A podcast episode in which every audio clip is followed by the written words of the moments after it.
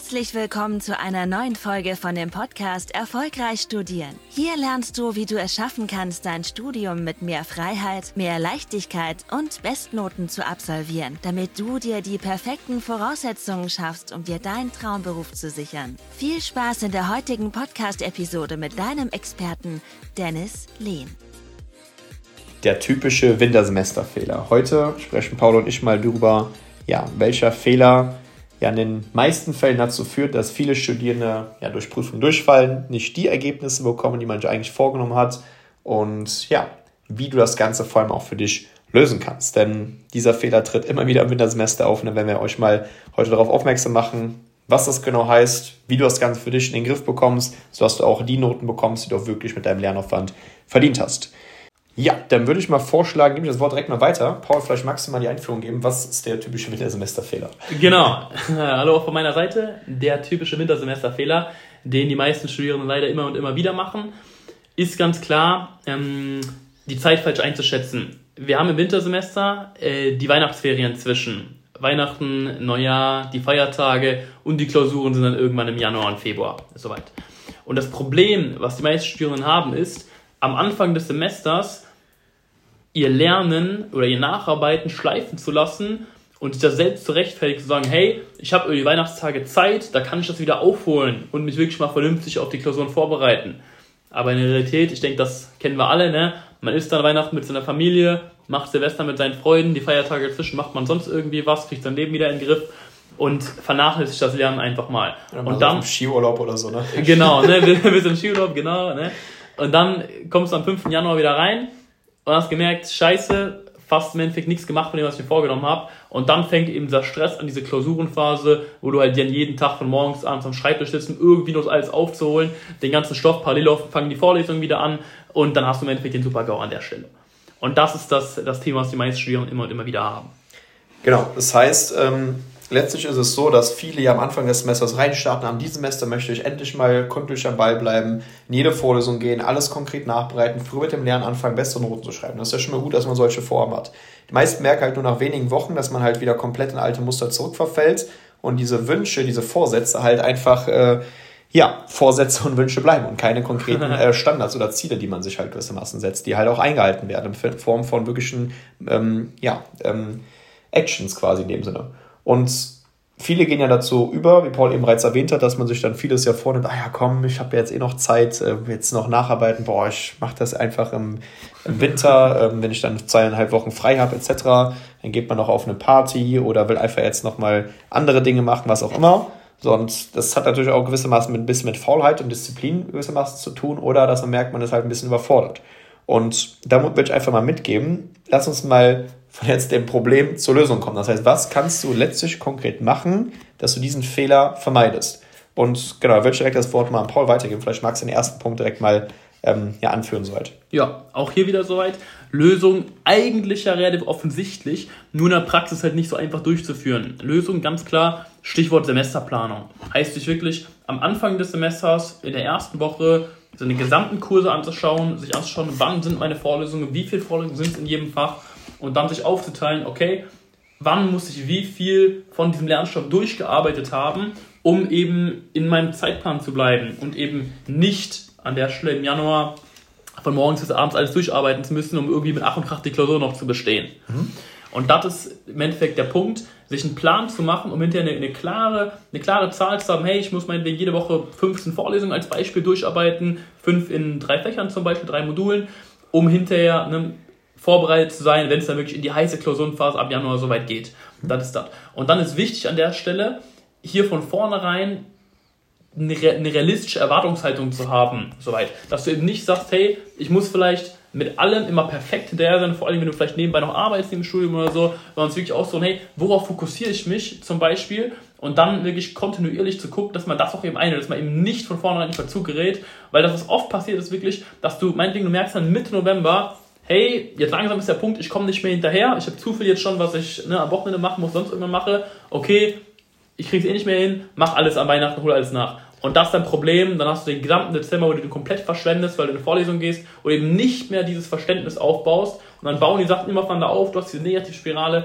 willst alles aufholen und dann scheitert alles im Endeffekt. Ja. Heißt Semesterplanung, klare Wochenziele ist wirklich absolut der, der Key von meiner Seite an der Stelle.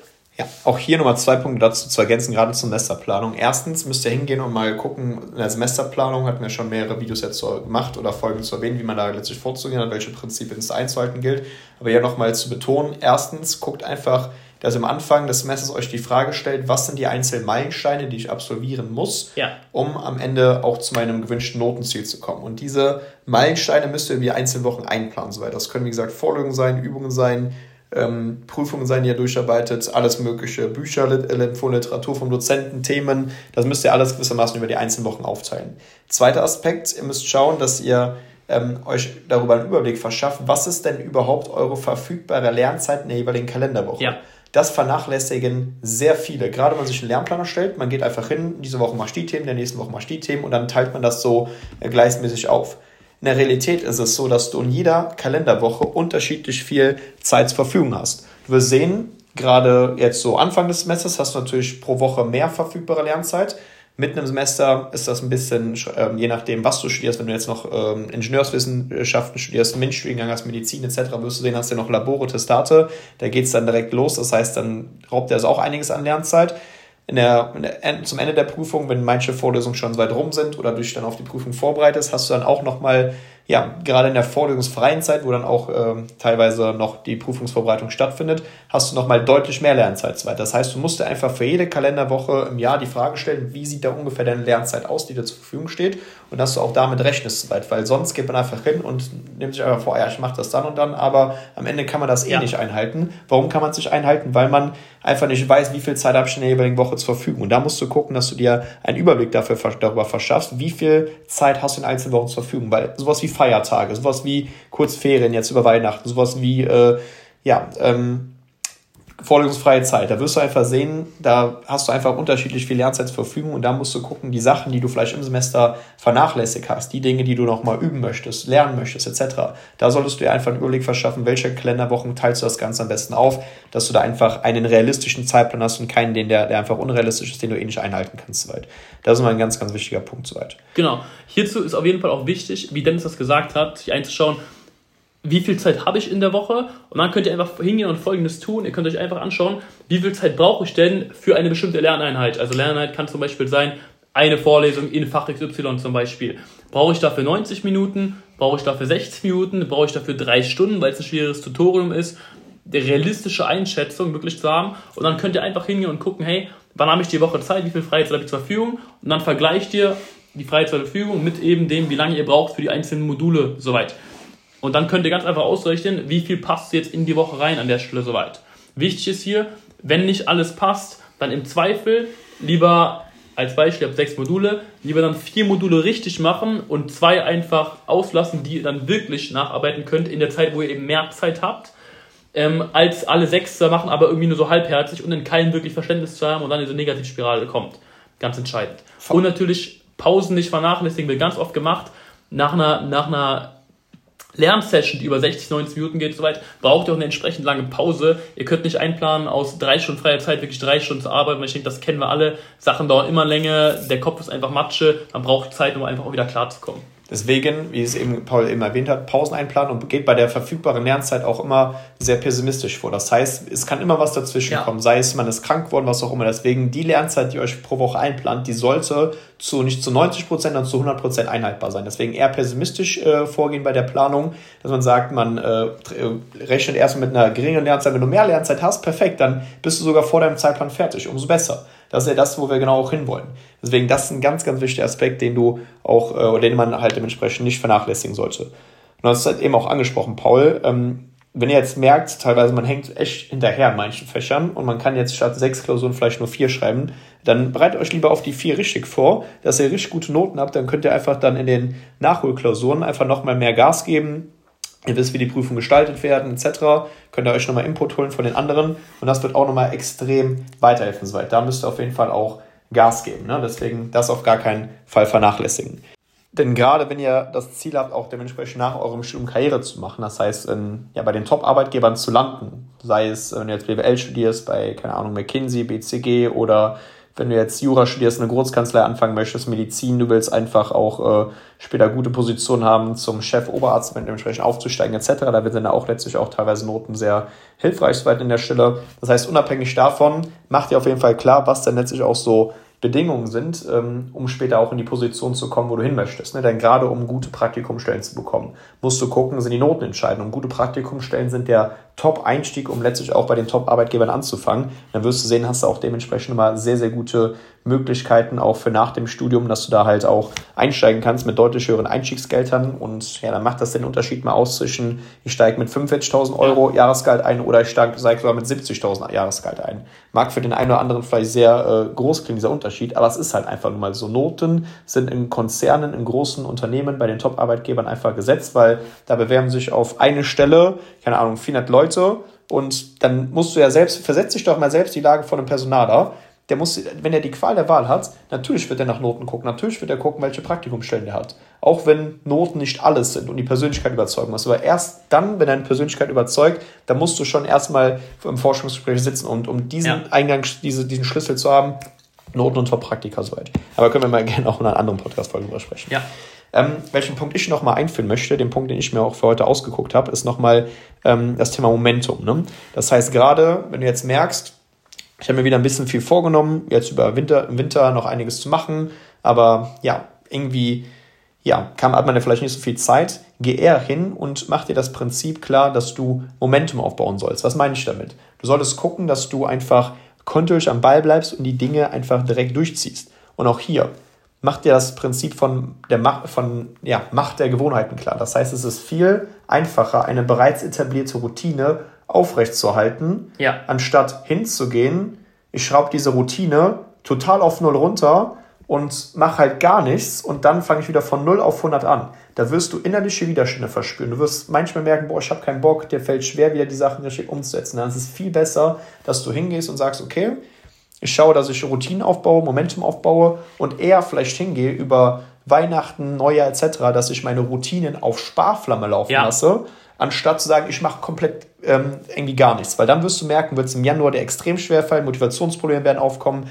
dir wird es schwer fallen, die Dinge auch umzusetzen und dann kommen Zweifel auf. Deswegen ist es viel schwerer, eine bereits etablierte Routine, die du auf Null runterschraubst, wieder hochzuschrauben, im Vergleich dazu zu sagen, eine bereits etablierte Routine, die du jetzt noch einführen kannst, auch über Winter, das heißt über diese zweieinhalb Wochen, über diesen, äh, diese, diese freie Zeit, wo wir eben drüber gesprochen haben, dass du da das Ganze auf Sparflamme laufen hast. Das heißt, Einfaches Beispiel, statt sechs Stunden pro Tag was für die Uni zu machen, gehst du halt dahin, nimmst du einfach äh, gewisse Tage halt einfach über diese zweieinhalb Wochen Zeit. Ja. Und du sagst am Mittwoch, Freitag und Montag jeweils äh, zwei bis vier Stunden trage ich mal in meinen Plan ein, lerne ich dann auch so weit. Und dann kannst du ja. an anderen Tagen, Heiligabend, sonst was auch ein bisschen chillen. Ja. Aber das ist der Punkt. Lieber auf Sparflamme laufen lassen, anstatt einfach hinzugehen und nichts zu machen. Deswegen, ihr müsst gucken, dass ihr Momentum aufbaut. Denn Momentum ist der eine, einer der wichtigsten Aspekte überhaupt. Ja, also ich vergleiche das ganz gerne mit dem Auto. Ne? Am meisten Sprit wird verbraucht, wenn du stehst und dann wieder losfahren musst, weil du neu beschleunigen musst. Das ist viel einfacher von der Ampel auszurollen so weit und dann einfach wieder langsam Gas zu geben. Viel einfacher als einmal einen Fullstop hinzulegen.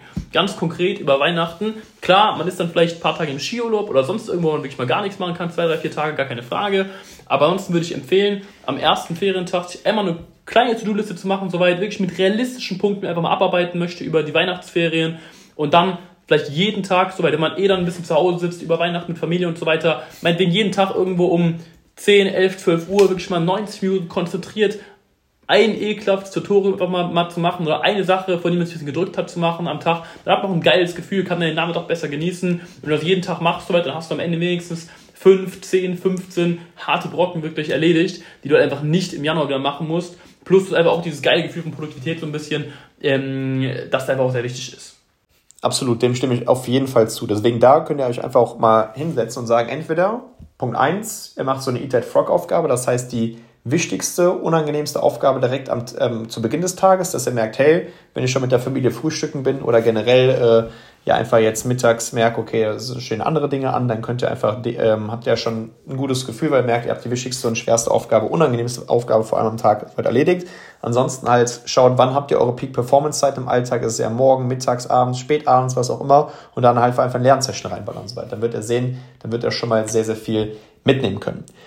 Genau, Das waren unsere zwei Punkte, gerade wie gesagt zum Wintersemesterfehler. Ähm, wenn wie gesagt dazu Fragen sind, könnt ihr euch wie gesagt gerne bei uns melden, können wir uns gerne mal austauschen dazu. Ansonsten wünsche ich euch viel, viel Spaß bei der Umsetzung und ja, dann würde ich sagen, sind wir uns bereits bei der nächsten Podcast-Folge soweit. So sieht's aus. Ciao. Vielen Dank, dass du heute wieder dabei warst. Willst du wissen, ob auch du für eine Zusammenarbeit geeignet bist? Dann besuche doch jetzt dennislehn.com/termin und buche dir einen Termin mit Dennis. In diesem 60-minütigen kostenlosen Beratungsgespräch wird eine individuelle Strategie für dich erstellt. Du lernst alles, was du dazu brauchst, um dein Studium effizient und erfolgreich mit Bestnoten und vor allem mit mehr Leichtigkeit zu meistern. Wenn du also auch die beste Version aus dir und deinem Studium kreieren möchtest, dann buch dir jetzt deinen Termin unter www.dennislehn.com/termin.